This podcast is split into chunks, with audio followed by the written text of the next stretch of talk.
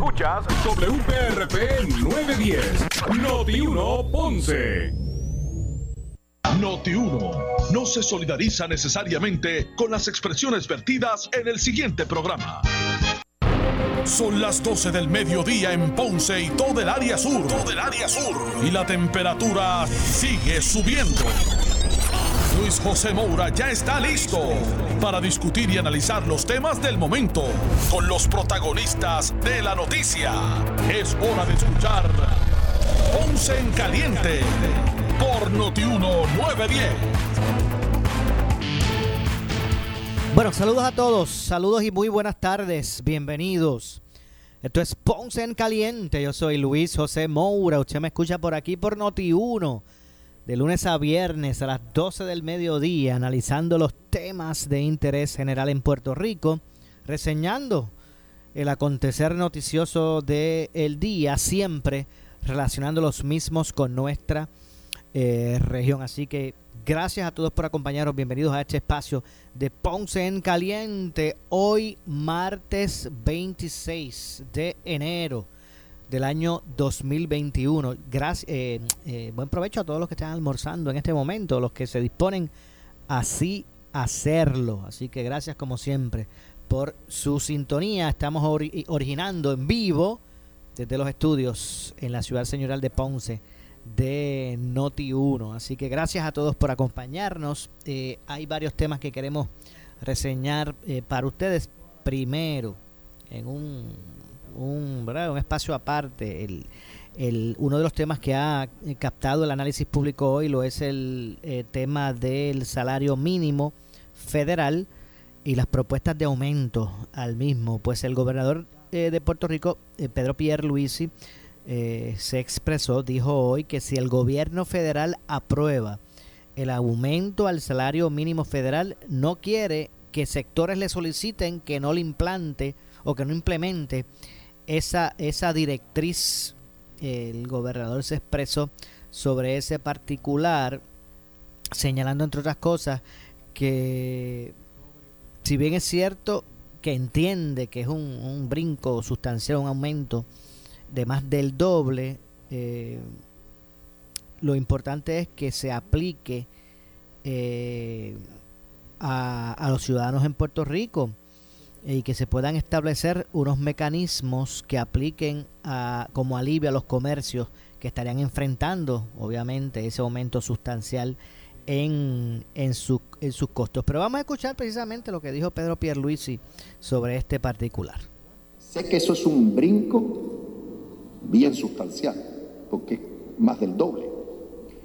Aquí lo importante es que Jennifer González y yo hagamos causa común y si el Congreso le da paso a ese aumento, y eso es un sí que vamos a ver, porque los demócratas que se identifican con el presidente Biden tienen amplio control de la Cámara, pero en el Senado es por el escaso margen de un voto. O sea que habrá que ver eh, sí se logra, pero sí se impone, es clave que cualquier alivio contributivo que se dé a nivel federal para minorar el golpe en el sector económico sector comercial aplique en Puerto Rico.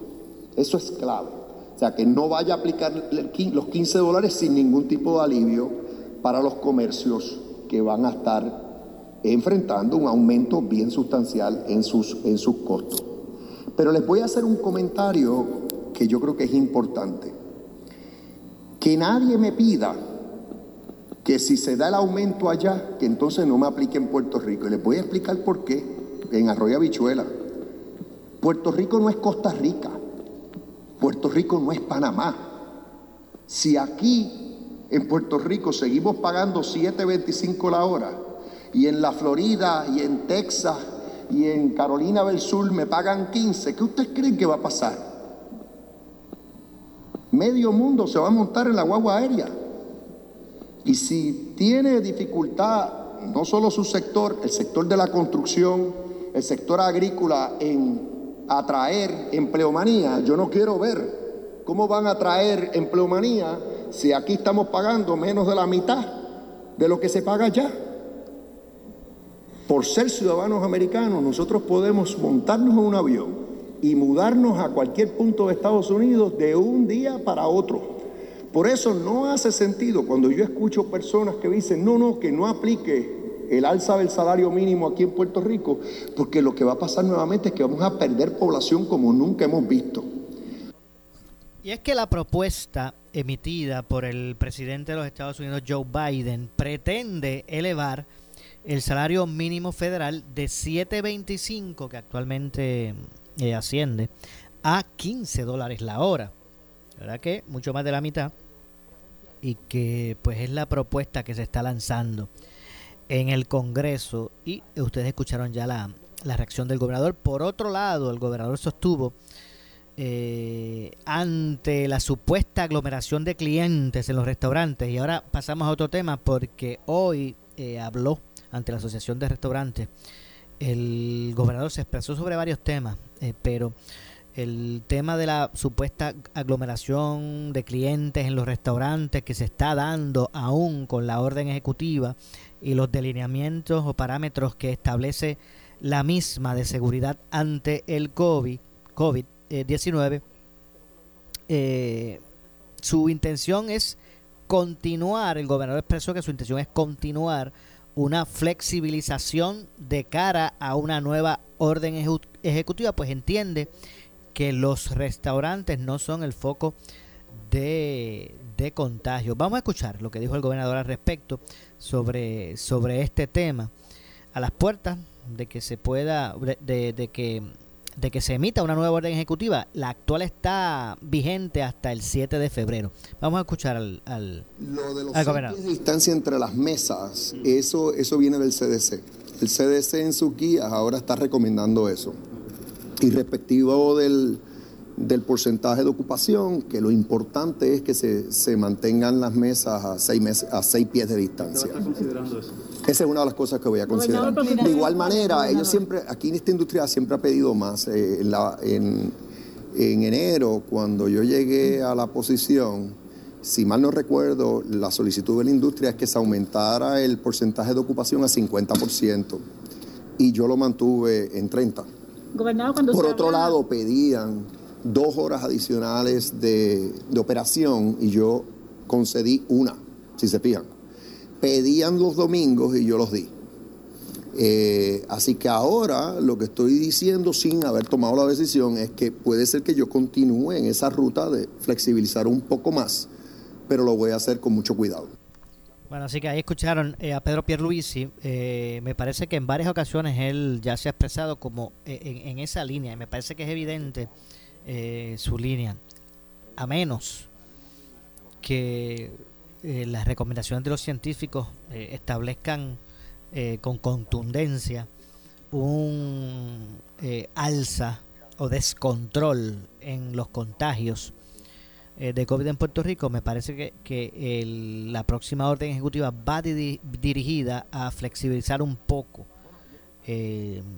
tal vez lo que afecta directamente al comercio o al desarrollo económico, no, no, ¿verdad? Aspectos eh, que, eh, medulares, o bueno, no medulares, sino no aspectos eh, tal vez como el toque de queda, pero sí me parece que aspectos que, que, que, están ligados directamente al desarrollo económico es bien probable que comiencen a haber una flexibilización a partir del próximo 7 de febrero, que es que terminaría la vigencia de la actual orden ejecutiva sobre eh, el COVID, el COVID en Puerto Rico y la forma en que el gobierno está atendiendo esta situación. Así que vamos, vamos a escuchar precisamente al gobernador expresarse sobre varios temas eh, luego de su presentación ante el, la Asociación de, de, Restaurantes. Allí la prensa tuvo oportunidad de poder abordar al primer ejecutivo, quien habló sobre varios temas. Así que vamos a escuchar.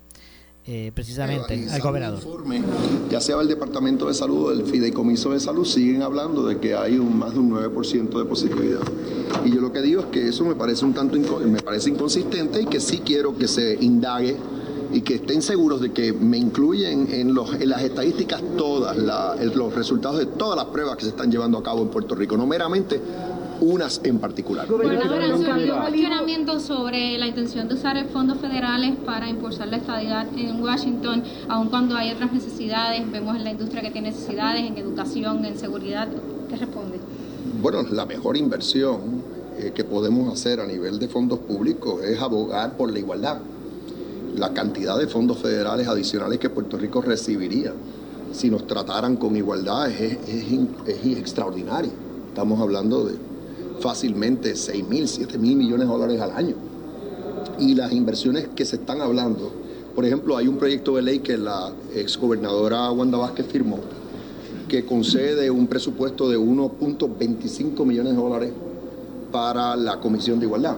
Por otro lado, la elección especial de delegados congresionales, el costo que inicial que dijo el presidente de la Comisión Estatal de Elecciones es de alrededor de 8 millones de dólares.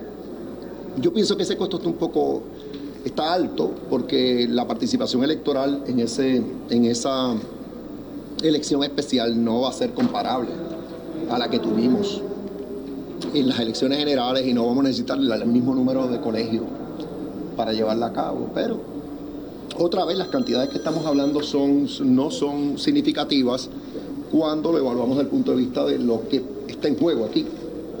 Mire, lo, del, IVU que usted propone. Ah, eso mismo, lo del IVU, eso sería que se, lo va a discutir ahora, desde ahora con la Junta, es algo que va a analizar. No, no es nada que viene en el futuro inmediato. ahora mismo estamos en un proceso de tratar de lograr la reestructuración de la deuda. El IVU se utiliza en parte para el repago de la deuda.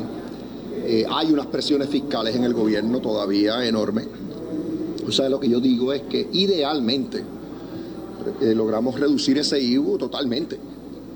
O sea, todo, todo el IVU. O sea, de 11% pues bajarlo. Pero ¿cuándo va a ser eso? Eso va a depender de cómo estén las finanzas del gobierno más adelante. ¿Quiere para el de alimentos preparados? Lo que les dije es que no les, no les quiero prometer lo que, lo que no puedo cumplir. Ese tema lo puedo abordar con la Junta, pero yo no veo ahora mismo ambiente en la Junta para una nueva reducción del IBU, incluyendo ese en particular. ahora mismo. Eso no quiere decir que en el futuro no se pueda lograr. Lo del PAN tiene que ser con el gobierno federal. Que utilicen... Ah, el, el que se puede utilizar la tarjeta del PAN en restaurantes, y sería solamente parte de la población envejeciente, personas con discapacidades eso necesitas la autorización de FANES y yo lo que dije es que voy a auscultar cuál es la política pública de la nueva administración, la del presidente Biden, la vicepresidenta Harris. Si favorecen ese programa, con mucho gusto lo solicitamos. Los hoteles también están muy mal y usted va hoy para un hotel, ¿verdad? ¿Qué, se va a hacer con, con ellos?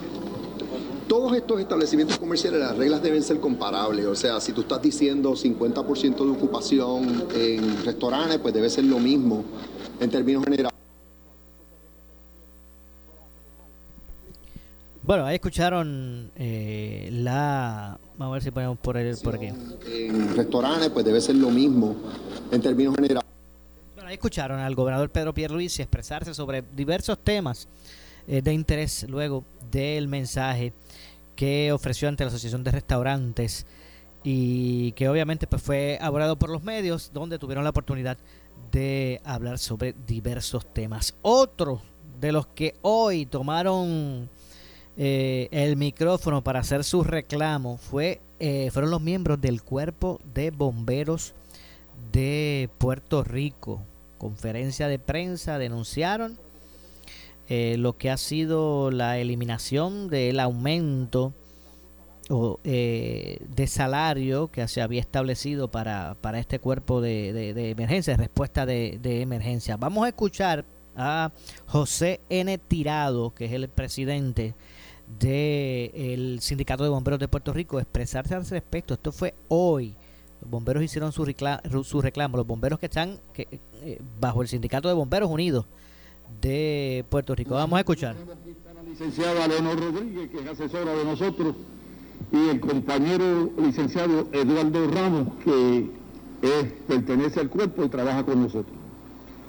En el día de hoy nosotros hemos convocado a esta conferencia para informarle al país que mientras la administración del gobernador Pedro Pierluisi anuncia que se prepara para informarle a la Junta un aumento en la nómina pública de cerca de 100 millones de dólares para aumentar los salarios a todos los empleados públicos, le baja el sueldo en 125 dólares a los bomberos de Puerto Rico.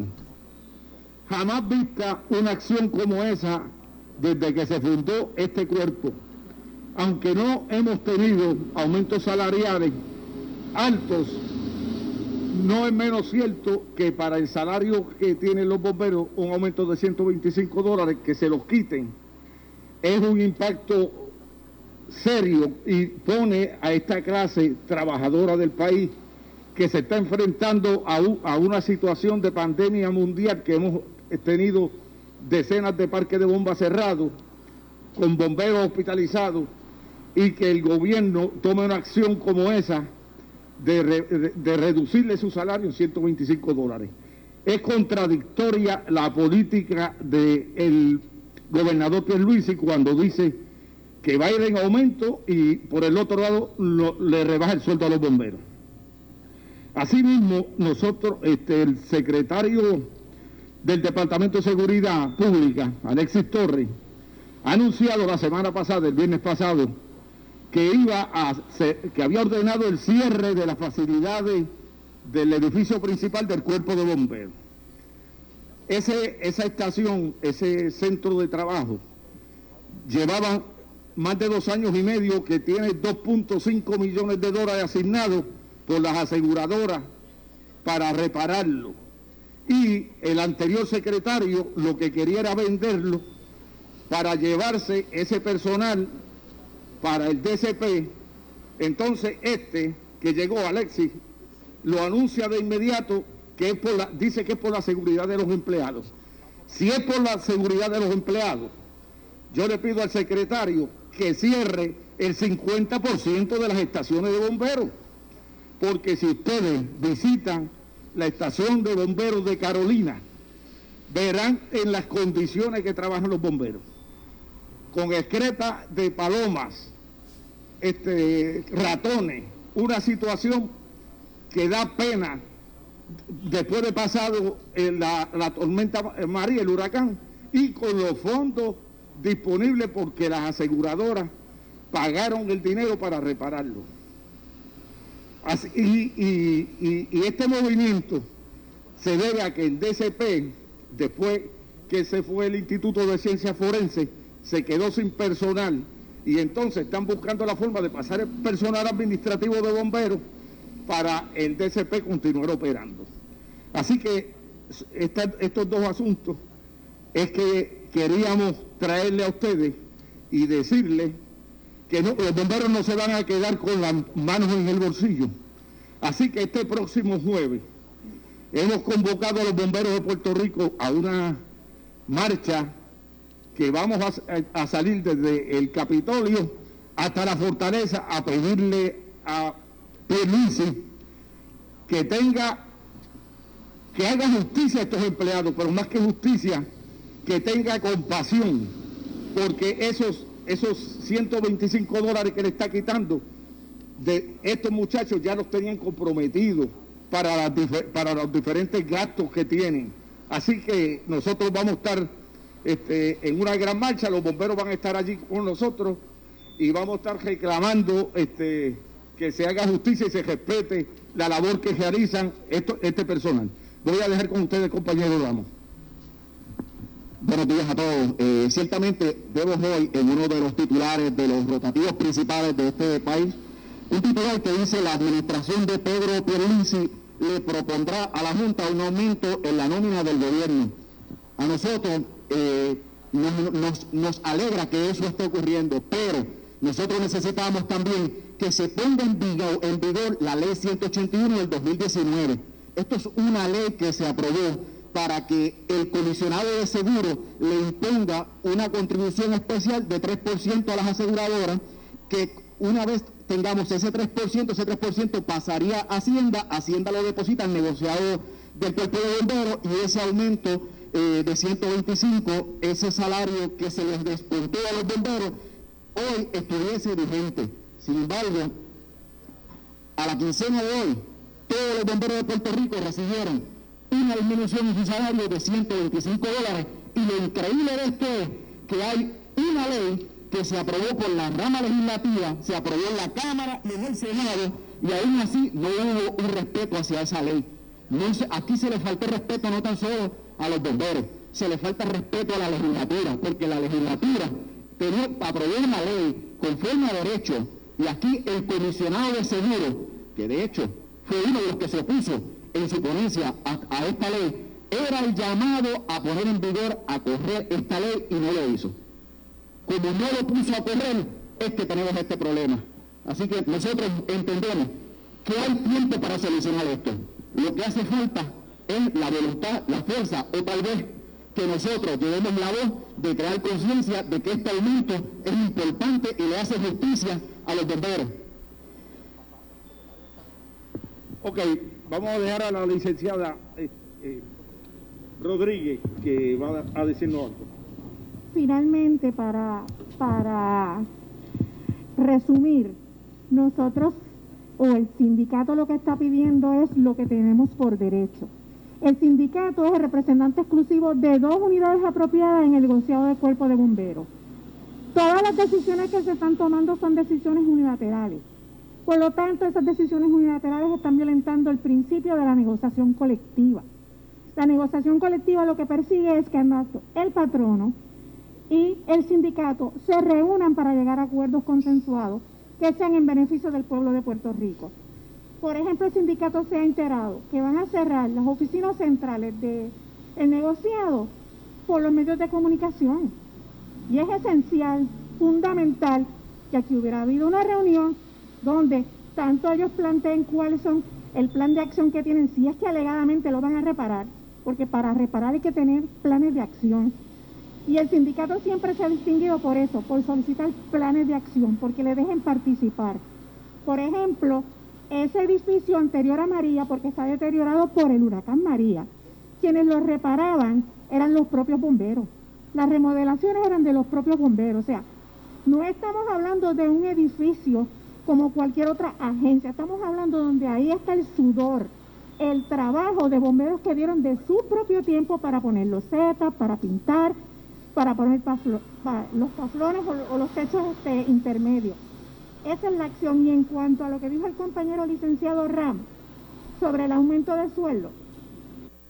Bueno, tengo que hacer la pausa. Regresamos de inmediato con este y otros temas. Esto es Ponce en Caliente. Soy Luis José Moura. Pausamos y regresamos. En breve le echamos más leña al fuego en Ponce en Caliente por Notiuno 910.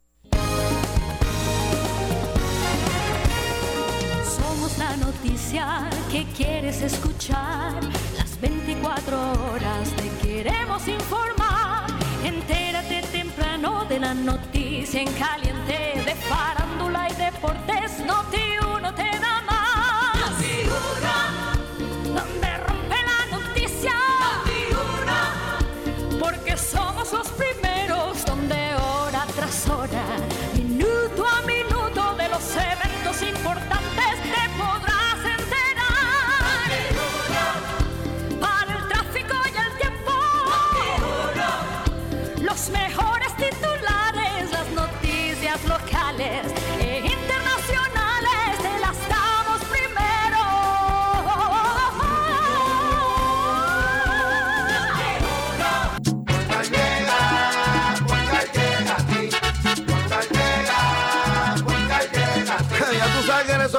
responden, pero ahora botaron la ola. Porque ya no importa en qué parte de la isla estés. Si tuviste un accidente, mi gente de Poingal le llega a tu casa o trabajo para que no te complique. Con servicio en todas partes de la isla y el mejor servicio al cliente. Por eso y mucho más, yo Piru lo digo, yo quiero Poingal. ¡Duro! Motors Nissan de Ponce te trae la oferta del 0% al financiar o hasta 4 mil dólares de bono en modelos 2020. Y la ñapa, cambio de aceite y filtro por un año. Oferta exclusiva de Henry Motors. Ven y prueba la Road 2021. Haz la compra inteligente. Tu Nissan que sea de Henry Motors, el mega dealer en la comodidad de la Avenida Las Américas y Henry Motors en el Ponce Bypass. Oferta solo durante el mes de enero. Abierto domingos en las Américas. En Quest Diagnostics Puerto Rico, nuestra visión es promover una mejor salud con información diagnóstica confiable. Le damos la más cordial bienvenida en nuestra nueva facilidad en Ponce, Avenida Fagot, y lo invitamos a visitar cualquiera de nuestros 14 laboratorios clínicos convenientemente ubicados para su servicio. Para más información llame al 787-300-2990 o visite nuestra página web questdiagnosticspr.com. En esta emergencia, en Laboratorio Clínico Profesional Emanuel Guayabal y Río Cañas en Juana Díaz, seguimos brindando nuestros servicios de calidad. Hemos reforzado nuestras medidas de protección en cada una de nuestras instalaciones. Estamos recibiendo órdenes médicas por fax o correo electrónico. Para conocer 04 o y mayor información, llámanos al 260-5504 o al 580-0080. También a través de nuestra página en Facebook, Laboratorio Clínico Profesional Emanuel. Por ti y por los tuyos, daremos la batalla unidos y venceremos sufres de hemorroides y no sabes qué hacer, ahora hay una opción. En AR Institute of Gastroenterology tenemos un tratamiento sencillo, eficaz y sin dolor para tratar las hemorroides. El sistema O'Regan es una alternativa sin cirugía para tu problema de hemorroides. Toma solo unos minutos y puedes regresar a tu rutina normal el mismo día. Dile adiós a las hemorroides. Visítanos en el edificio Barra Ponce Bypass, oficina 806 o llámanos a AR Institute of Gastroenterology para una cita al 787-259-8200. 259-8200. Una noticia de lujo. Jugando pelota dura, visita el concesionario Infinity en la avenida Kennedy. No te pierdas este programa especial donde Ferdinand Pérez estará transmitiendo su programa en vivo desde la casa del Dream Team del segmento de autos de lujo. Este miércoles 27 de enero a las 10 de la mañana. Entérate de las nuevas y espectaculares ofertas y propuestas que Infinity tiene para el 2021. Jugando pelota dura. Este miércoles desde el concesionario Infinity. No te lo pierdas. ASC, cuidando tu camino. Escoge ASC. Somos Noti 1630. Noti 1630. Primeros con la noticia. Noti 1630 presenta un resumen de las noticias que están impactando Puerto Rico ahora. Buenas tardes, soy Luis Almado Domínguez. Si usted escucha Noti 1630, primeros con la noticia, última hora 1232.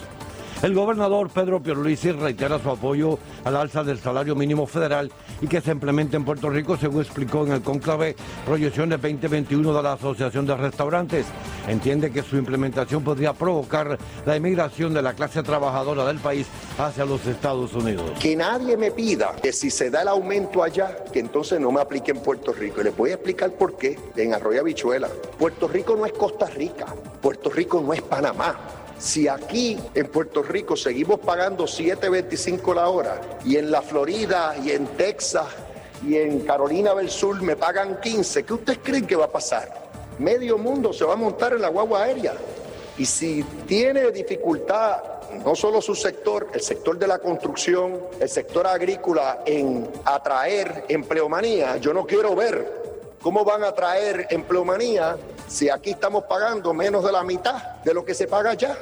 Por ser ciudadanos americanos, nosotros podemos montarnos en un avión y mudarnos a cualquier punto de Estados Unidos de un día para otro. Por eso no hace sentido cuando yo escucho personas que dicen, no, no, que no aplique el alza del salario mínimo aquí en Puerto Rico, porque lo que va a pasar nuevamente es que vamos a perder población como nunca hemos visto. Otro dato que les doy es que la participación laboral que tenemos en Puerto Rico, que es baja, es baja también porque cuando uno gana 7.25 la hora o algo que se parezca, es mucho, es menos que lo que uno recibe de tarjeta de salud, de pan, sabe Dios y sección 8, o sea que y culpamos al que entonces dice, pues yo prefiero no trabajar. Note una última hora 12.34. Pero el economista Gustavo Vélez no piensa igual que el gobernador advierte ante el conclave Proyecciones 2021 de la Asociación de Restaurantes que sería devastador para el pequeño y mediano comerciante que en Puerto Rico se implemente el aumento del salario mínimo federal a 15 dólares la hora. Sí, es un reto grande, porque eh, es complicado ¿no? poner ciertas cosas o discutirlas, porque todo el mundo quiere los mejores salarios pero los salarios están atados a productividad. los, salarios, los, salarios no caen, no, se generan en un vacío, ¿no? Entonces el salario es un costo, un insumo de producción que en el caso de ustedes eh, tiene un peso mayor porque el salario promedio está entre 8 y 9 dólares la hora. Así que cualquier aumento, y si lo sacan de la industria de ustedes, en general, la media salarial en Puerto Rico es 13 dólares. 13 dólares la media salarial. Lleva estancada una década, porque llevamos dos décadas la economía estancada. Así que el problema con esta discusión ha sido que viene federal, entonces tenemos que nos los imponen, ¿no? El tema es cómo se hace. Yo me uno a lo que dijo ayer el secretario Manuel Sidre, de que hay que hacerlo escalonado y con cuidado.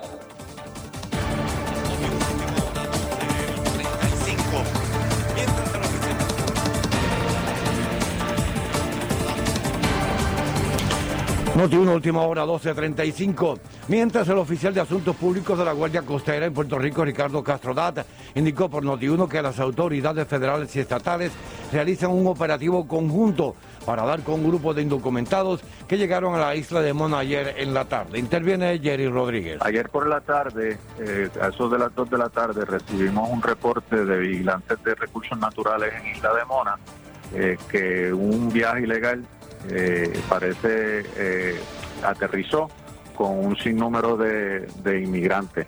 Desde entonces, eh, unos vuelos de vigilancia de, aduana y protección fronteriza y de la policía confirmaron que habían personas este, regadas por Isla de Mona que parece que pertenecían o, o vinieron en este viaje.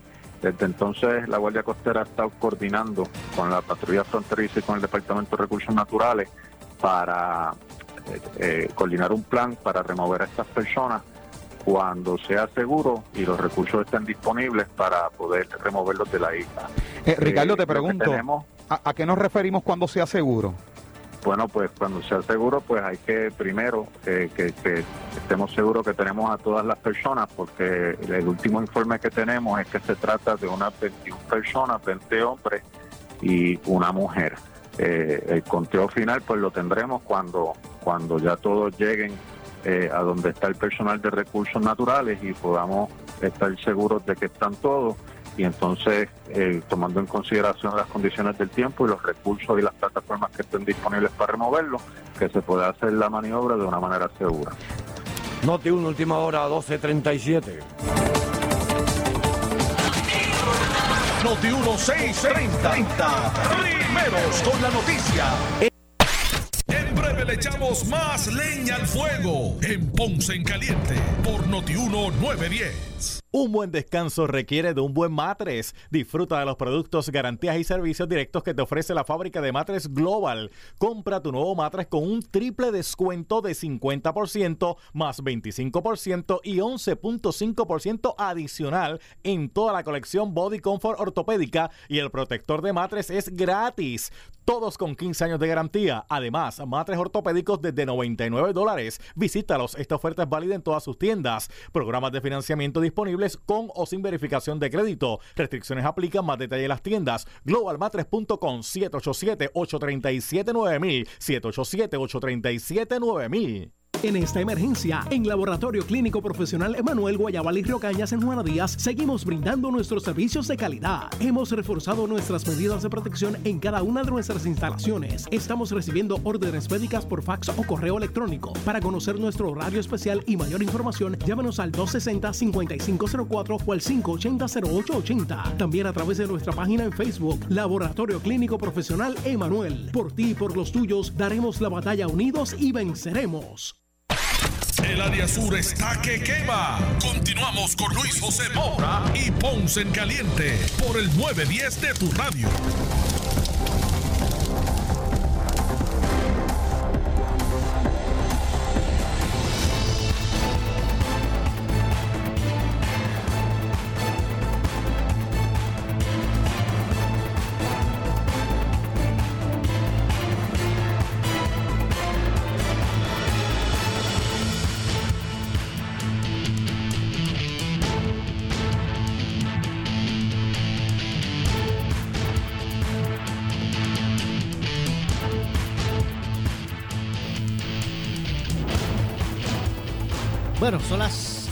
12 eh, con 40 del mediodía. Soy Luis José Moura.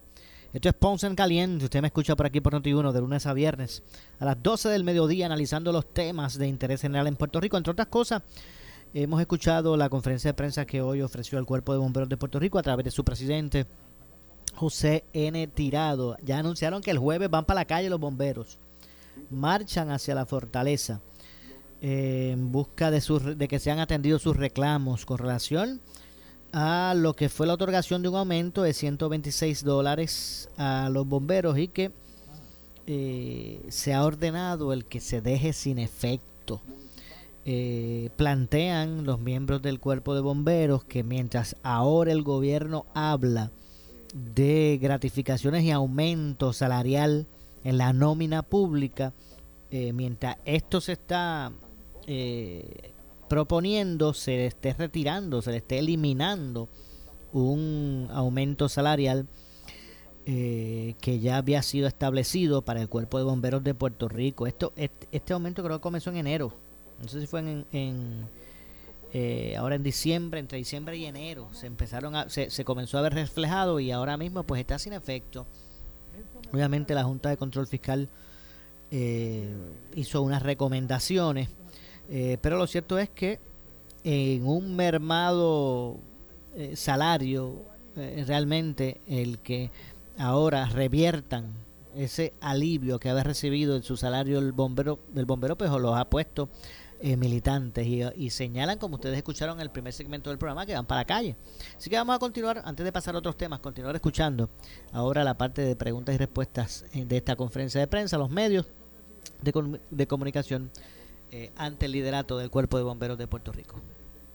Jamás, jamás, eh, jamás ni se ha hablado de una cosa como esa, y menos en esta administración que comienza y que decía que iba a ser una obra impactante en los primeros 100 días, impactante para los bomberos de Puerto Rico que le quitaron 125 dólares.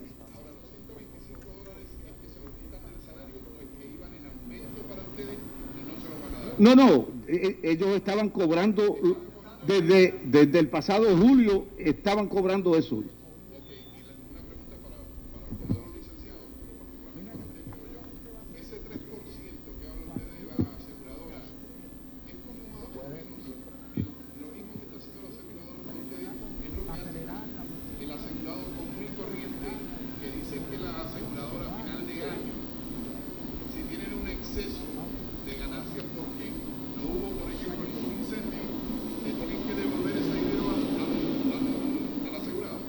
No, en este caso específico,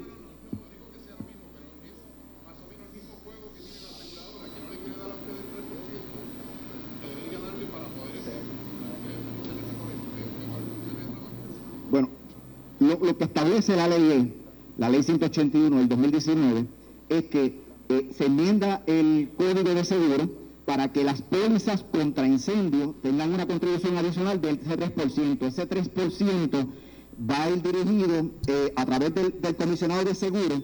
El comisionado de seguro cobra ese 3% y con ese 3% es que se deposita en Hacienda y Hacienda a lo deposita en el negociado del Cuerpo de Bomberos Puerto Rico para sufragar los gastos del aumento y la ley también establece que si hubiese algún sobrante en la compra de equipos de seguridad también.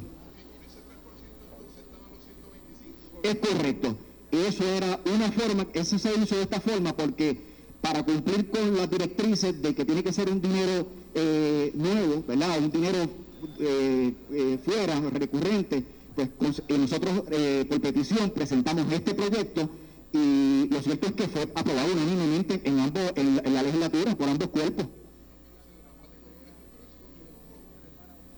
Bueno, yo no diría robo, pero diría que es una falta de respeto a estos compañeros que son de primera línea y que cuando hubo el huracán María estuvieron ahí presentes. Cuando hubo el terremoto, los inspectores de prevención de incendios, los bomberos estuvieron en el sur ayudando. Eh, son eh, bomberos que cuando hay una emergencia, que no es solamente fuego, cuando hablamos de emergencia, accidentes de vehículos, que hay que cortar vehículos, que hay que eh, primeros auxilios, ahí están los bomberos.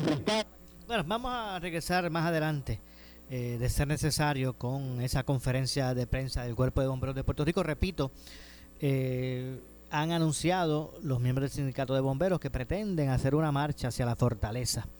este próximo jueves en busca de eh, que se revierta la determinación de eliminar el aumento de 25 dólares que eh, venían disfrutando desde julio pasado, según ustedes escucharon, desde julio pasado había tomado efecto ese aumento salarial a los bomberos y que ya eh, ha sido revertido.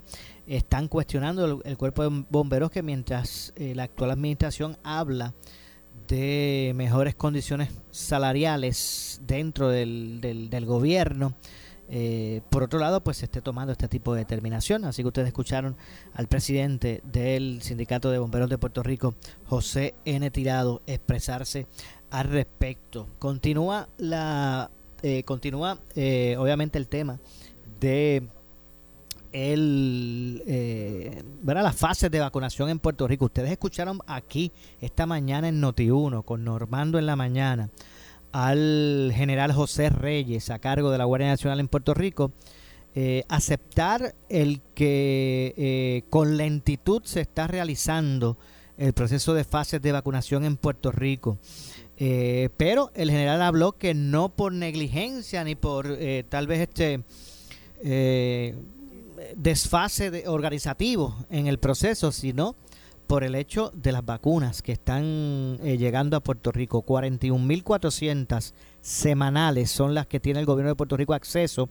esas 41.000 con su segunda dosis.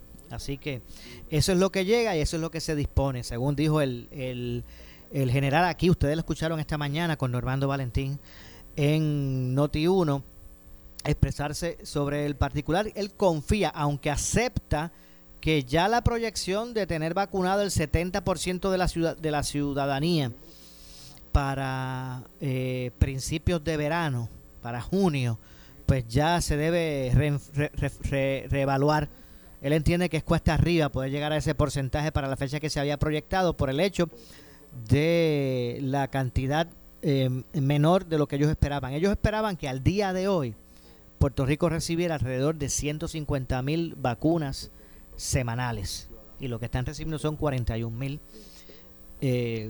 400. Eh, no empecé a eso, ya hoy se anunció el que estarán siendo incluidas en los procesos de vacunación de esta fase 1B a las égidas. Las farmacias de la comunidad también se van a unir eh, para la vacunación de personas de mayor edad, pero recuerden, podrán entrar 130, vamos, centros de vacunación adicionales a través de lo que son las eh, farmacias de la comunidad, pero recuerden que van a llevar, van a, van a darle disponible, van a tener disponibles eh, algunas vacunas, pocas vacunas, porque es que no llegan más, o sea, lo que llegan son 41 mil podrán aumentarse los centros de vacunación, pero indistintamente cuando se acaban las 41 mil hay que esperar la semana que viene. De eso es lo que estamos hablando. El secretario, eh, pues obviamente tiene la expectativa, debo decir el secretario, no, el, jefe de la Guardia Nacional tiene la expectativa de que eh, esto cambie y que en cualquier momento pues se pueda eh, anunciar el que aumente la cantidad de vacunas semanales que estarían teniendo acceso o que estaría teniendo acceso el, el gobierno de Puerto Rico. Así que de eso es lo que se, se, eh, trata. Me pareció bastante honesto el general cuando habló con Normando esta mañana, eh, porque no se puede tapar el cielo con la mano, pero hay una realidad el número de vacunas que están llegando eh, o que tienen acceso eh, o que tiene acceso al gobierno de Puerto Rico no es eh, en la cantidad que tal vez pudiese presentar ¿verdad? una alternativa mucho mayor para que más personas de otros sectores establecidos en la sociedad como parte de las fases pues puedan tener acceso. Por otro lado, pues eh, también ustedes han escuchado públicamente al, al eh, presidente del Colegio de Médicos y Cirujanos de Puerto Rico, eh, Víctor Ramos, pues señalar que esa percepción de que hay lentitud en el proceso es, es una ficticia.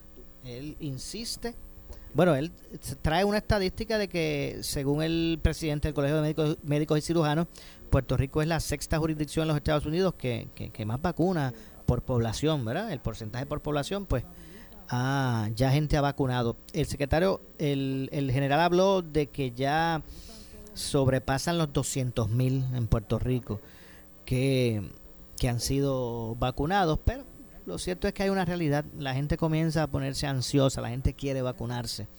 Eh, y pues obviamente piden explicaciones en términos de cuándo es que le toca, cuándo me toca. Ya terminaron con los eh, empleados de la salud, ahora van por dónde, comenzaron a, vacunar a los policías, a los first responders, por dónde van, cuándo nos toca. Esas son las preguntas que uno enfrenta eh, de, de las personas. Vamos a ver si yo por aquí tengo por lo menos lo que se estableció, por lo menos lo que se estableció en primera instancia eh, como parte de, del proceso de, de, vacunación por fase. Ya mismito vamos a venir con eso. Tengo que hacer una pausa. ¿Qué Son las 12.50. Vamos a hacer la pausa, la pausa que nos resta. Regresamos con el segmento final. Esto es Ponce en Caliente. En breve le echamos más leña al fuego en Ponce en Caliente por Notiuno 910. En esta emergencia, en Laboratorio Clínico Profesional Emanuel Guayabal y Río Cañas en Juana Díaz, seguimos brindando nuestros servicios de calidad. Hemos reforzado nuestras medidas de protección en cada una de nuestras instalaciones. Estamos recibiendo órdenes médicas por fax o correo electrónico. Para conocer nuestro horario especial y mayor información, llámanos al 260-5504 o al 580-0880. También a través de nuestra página en Facebook, Laboratorio Clínico Profesional Emanuel. Por ti y por los tuyos, daremos la batalla unidos y venceremos. El área sur está que quema. Continuamos con Luis José Moura y Ponce en Caliente por el 910 de tu radio.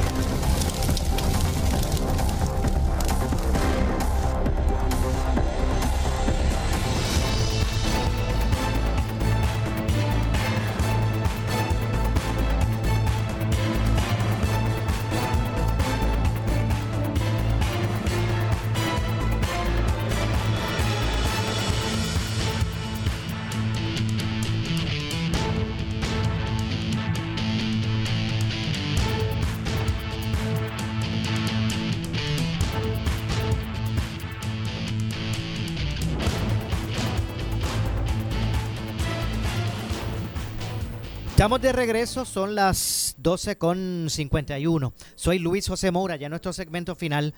Esto es Ponce en Caliente. Usted me escucha por aquí por Noti1, eh, de lunes a viernes a las 12 del mediodía, analizando los temas de interés general en Puerto Rico, pero siempre relacionando los mismos con nuestra región, aquí a través del 910 de Noti1. Me preguntaban, me preguntaban sobre las fases cómo es que eh, cómo están establecidos los sectores a través de las fases. Bueno, pues yo tengo aquí un documento que nos habían enviado ya hace un tiempo.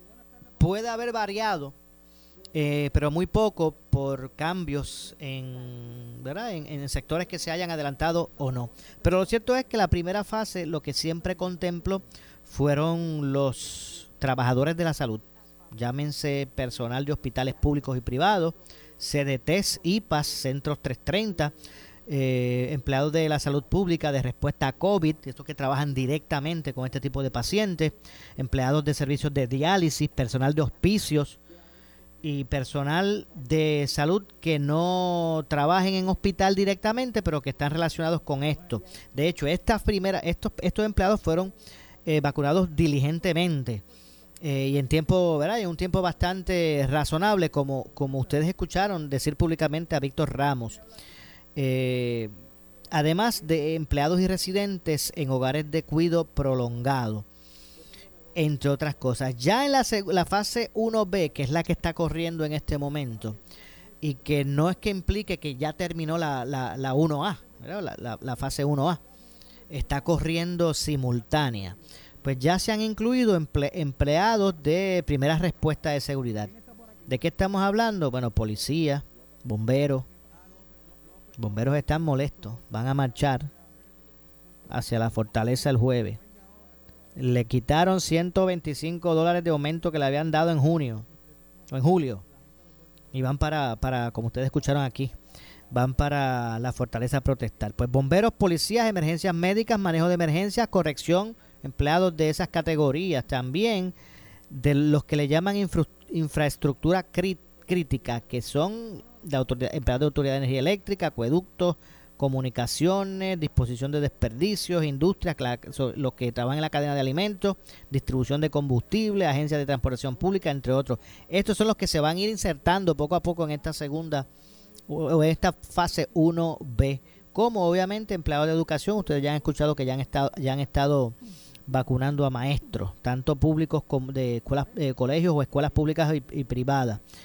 Eh, para terminar, ¿verdad? en esta fase con empleados ya de gubernamentales, ya sean empleados federales, estatales y municipales, las personas de 65 años o más, pues también de forma simultánea están siendo eh, vacunadas en centros específicos que puso el gobierno y también a través del contrato que tiene con el gobierno federal las farmacias eh, Walgreens CVS y hoy ustedes escucharon por aquí con Normando que se estarán insertando también las farmacias de la comunidad, no todas, eh, porque hay unos criterios que habían que, se tenían establecido eh, para, para también vacunar. Pero es lo que digo, se han aumentado los lugares donde la gente puede ir a vacunarse, se han aumentado, han ido aumentando. Lo que no ha aumentado es la vacuna. Siempre serán, siempre, por lo menos hasta que eso no cambie, hasta ahora, hasta hoy que estamos hablando, eso es lo que llega semanalmente, 41.400 vacunas. Cuando se, se aplican, hay que esperar a que vengan más. Aún indistintamente la necesidad que se tenga. Eso es lo que hay, con eso es lo que hay que bregar en este momento, con 41.000 vacunas eh, semanales, eh, que, de hecho incluyen su segunda dosis, ¿verdad? Así que en ese sentido viene la vacuna y la segunda dosis, pero son 41 mil eh, en ese sentido. Así que lo que confía el secretario es que prontamente pues se pueda aumentar ese número de que llega de acceso de, de, vacunas a Puerto Rico pues para que se pueda continuar no solamente insertando otro grupo sino que para que se pueda continuar y agilizar el proceso, porque si, si, a, si a la cancha Salvador dijo Olsen Ponce, lo que llegan son 200 eh, vacunas, porque hay que repartir por todo Puerto Rico, aunque haya sectores como Mayagüez, allá al oeste, que no ha llegado nada todavía, pero si hay que repartir esas 41 mil por todo Puerto Rico, pues vamos a suponer que a la DIJOLS le llegaron más que 200. Pues ustedes saben, señores, que mire, en, en, en un día o dos vacunan las 200 personas y ahí esperar a la semana que viene que llegue otro chorrito más. Y obviamente, pues eso se ve, eh, así se muestra, ¿verdad? Lo que es el proceso. Lamentablemente se nos ha acabado el tiempo. Yo regreso mañana con más. Soy Luis José Moura. Esto es Ponce en Caliente. No se retiren, que tras la pausa, ante la justicia. Tengan todos buenas tardes. Escuchas WPRP 910, Noti 1 Ponce.